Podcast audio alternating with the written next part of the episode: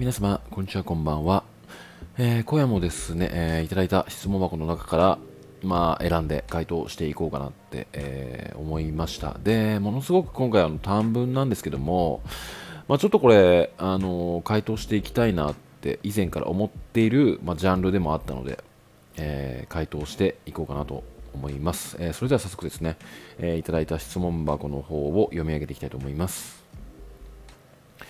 男運がない女の人って本当にいると思いますか？見る目がないだけでしょうか？原因は何でしょうか？えー、というような、えー、質問箱をいただきました。はい、えー、これ結構、まあ、ダメ男に沼っていたり、えー、恋愛失敗続きな方は、うん、このような悩みが多いんじゃないのかなって思ったので、まあ、回答していこうかなって思うんですけども、まあ、正直、うん、何をもって、まあ、男運がないのかっていうものでもあるのでなんか結論っていうふうに言えないとは思うんですよ。あの今まで、まあ、いろんな恋愛の質問に回答してきていたんですけどもうーん結局なんかその男運なんてものはなくて見る目がないだけだよねとは正直言い切れないというかね。っていうものではあると思うんですよ。でこの原因は何でしょうかって書いてあるんですけども、まあ、正直原因としてもなかなか難しい部分ではあるんですよね、まあ、結構恋愛に10ゼロはないっていうふうにあの以前からまあお伝えしているとは思うんですけども。で、まあなんかその過去に、うん、結婚さご、ご結婚されて、えー、旦那が DV になり、えー、DV をしてくるようになりました。なんか表変しましたみたいな、うん、ものがものすごく多く、えー、寄せられてきていた時期がありまして、うん、まあなんか私は見る目がないんでしょうかとか、男運が本当にないですっていうふうに、うん、まあおっしゃっている方がたくさんいたんですけども、うん、まあなんというかね、うん、正直なんかそのモラオに表変するっていう感覚ってなかなか見分けることが難しいものではあると思うんですよね。まあだからその元からもモラオではなかったのが、うん、なんかその仕事でもうまくいかずに、えー、家庭環境も、まあ、例えばその両親とかね祖父祖母の問題とかそういうものも抱えつつ、えー、奥さんからも、まあ、ものすごい叱られたりなんかして、まあ、ストレスが大爆発して表変しちゃったみたいなパターンもありますし、まあ、だからその元から、えー、モラオでモラオに捕まってしまった自分は見る目がないんじゃないかっていう風なことにはならないっていうわけなんですよね。まあ、でも、うーん、なんて言えばいいのかな。うん、例えば、過去にえー、犯罪者としか恋愛してきてないっていう女性が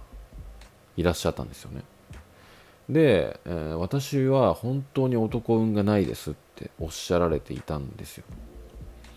でも、その方の、まあ、恋愛遍歴というかね、いろんな、まあ、その、どの部分において男性を好きになるのかっていうものを結構お聞きしたことがあって過去に。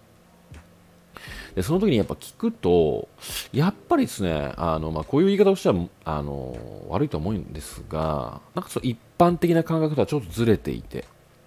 ちょっと変な癖があってうーんまあなんかその、まあ、ここではあえて言わないんですけども、まあ、なんかちょっと変だなって思うところを好きになったりとか一般的な方に、うん、お話しした時にいやそんな男絶対好きになんないよねみたいなところを好きになっちゃったりとか。だそういうものがうんやっぱりねあの変な男っていうんですかねを引いてしまっている要因になると。でもこれって結局はその恋愛している本人の価値観とか感覚によるものなのでまあなんかその正すってなるとなかなか難しいものではあるんですよね。で、まあ、そのような方が言う男運がないっていうものに関しては正直な話見る目がないだけって思ってるんですよ個人的には。まあだからそのなんか結婚されて表変するっていうものに関してはなかなか見分けがつかなくて難しいものではあるんですけどもただなんか過去に結構浮気癖があって、うん、結婚して変わるって思ったけども結婚した結果、まあ、相相変わらず浮気もするし飲み会も頻繁に行く。っていう流れでの、うん、私は本当に男運がないっていうものはやっぱ違うよねって思っちゃうんですよ。それはもう以前もう恋愛する段階で分かっていたことなのにその地雷を見てみるふりして、うん、かあのねなんか結婚というゴールに勝手に期待して結婚したのに、まあ、やっぱりその相手の変わらない部分を見て私は男運が悪いって言ってるものに関してはいやそれは違うよねって思うんですよね。だからここに関して言うのであれば見る目がないあのちゃんと自分でブレーキを踏めなかったっていうものではあるんですけども。うんまあ、なのでうんまあなんかその男運があるとかないとか存在しないとかなんかそういうものに関してうんなんかそのね決まったものはないんじゃないのかなって思いますまあただ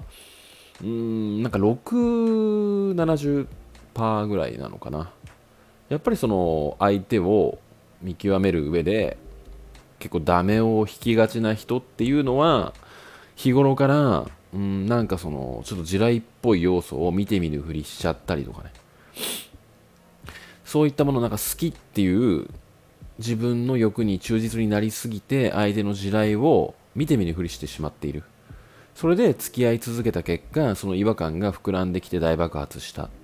でもそれが本来のその男の姿であって、そこに対して私は本当に男を見る目がない、えー、男運が悪いっていうのは違うんじゃないのっていう話だと思います個人的には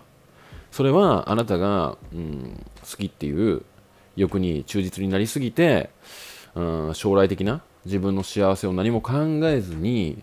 うんなんかその自分が知らない世界というかねなんかそういったものを見たいがために相手の地雷要素を見てみるふりして付き合い続けた結果でしかないよねって。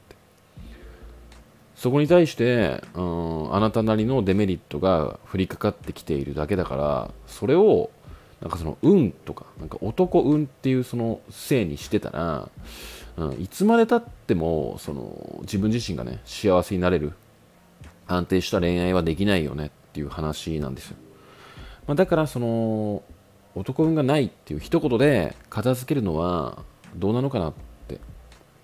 思います個人的には。まあ、だからそのやっぱ付き合ってああなんか本当こいつ最低だったなって思って、うん、一つの恋愛が終わった時にまあ運っていうものに、まあ、頼るっていうよりもやっぱ自分の中で反省は必要なんじゃないのかなって、まあ、ただねなんか一方的にあの男に騙されたとかそうなってくると、まあ、反省よりも前にまあその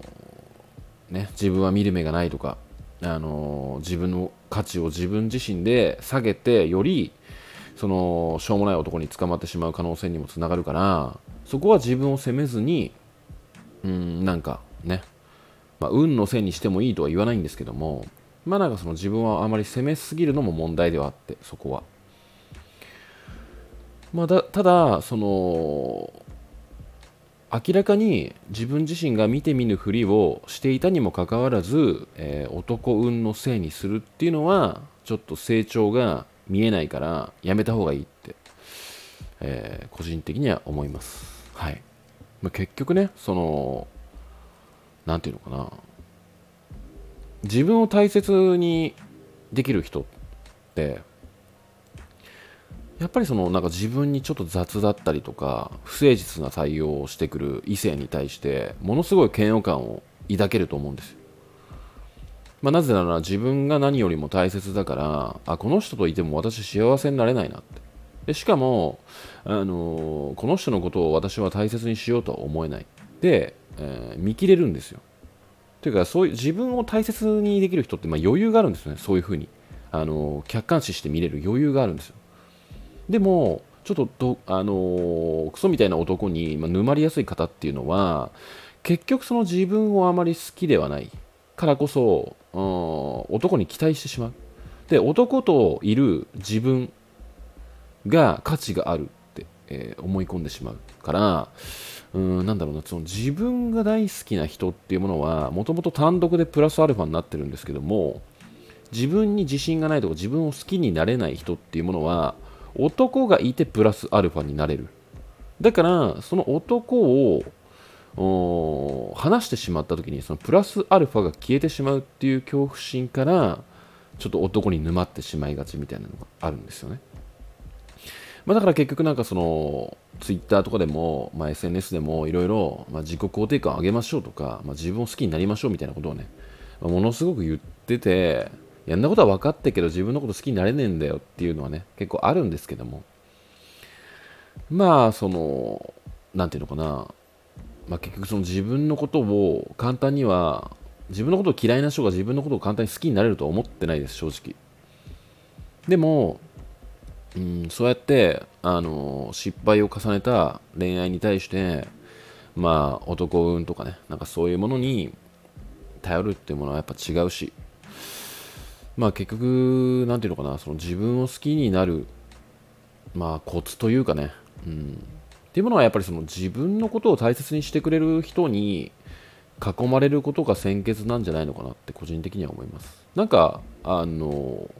結構なんか知り合いでもなんかなかなかその自分のことを好きになれない人って周りに自分を褒めてくれる人とか自分に優しい人ってなかなかあんまいないんですよね。まあ、結局なんかその自分とつながってくれているから友達としてやってるとかね。でも結構なんか冷たかったりとかドストレートなことを吐くうん、友人が周りにいるっていうなんか結構傾向があるなと思っていて、うん。まあ、だからねなんかその自分を応援してくれたり自分を褒めたりしてくれる人たちが周りにいない人ってなんかどんどんどんどん自分のことを嫌いになっていっちゃうんじゃないのかなって思うんですよね。うん。まあ、だからなんかそういう、まあ、結局その人間関係まあ、その人選ミスが、まあ、なんかうまくいかない恋愛っていうものを生み出しているんじゃないのかなって、個人的には思います。なので、えー、なんかその、友達がいるから幸せとかね、あの、そういうものは一旦捨てて、結局その自分を応援してくれないとか、自分を大切にしてくれないとか、友達として、まあ、あの遊べてはいるけどもなんか自分のことを冷めた目で見たりなんか冷めた態度をとったりちょっともやるような人間関係っていうものはうーん正直なくていいと思うんですよ。そんなものを引きずるぐらいだったらあの一人で生きていった方が全然いいですよってことをお伝えしたいです、うん。まあ、ちょっとねあの話がずれてしまったんですがあのまあ、最初に戻りますと、まあ、結局男運というものの、まあ、性にしすぎるのもどうかなとは思う。で自分でちゃんとその悪い男を引いたっていう結果を見た時に、うん、自分で、うん、その男の地雷をああやっぱ見て見ぬふりしてたなあの時って。そうやって一旦ちょっと失敗した恋愛に振り返って果たしてそれが男運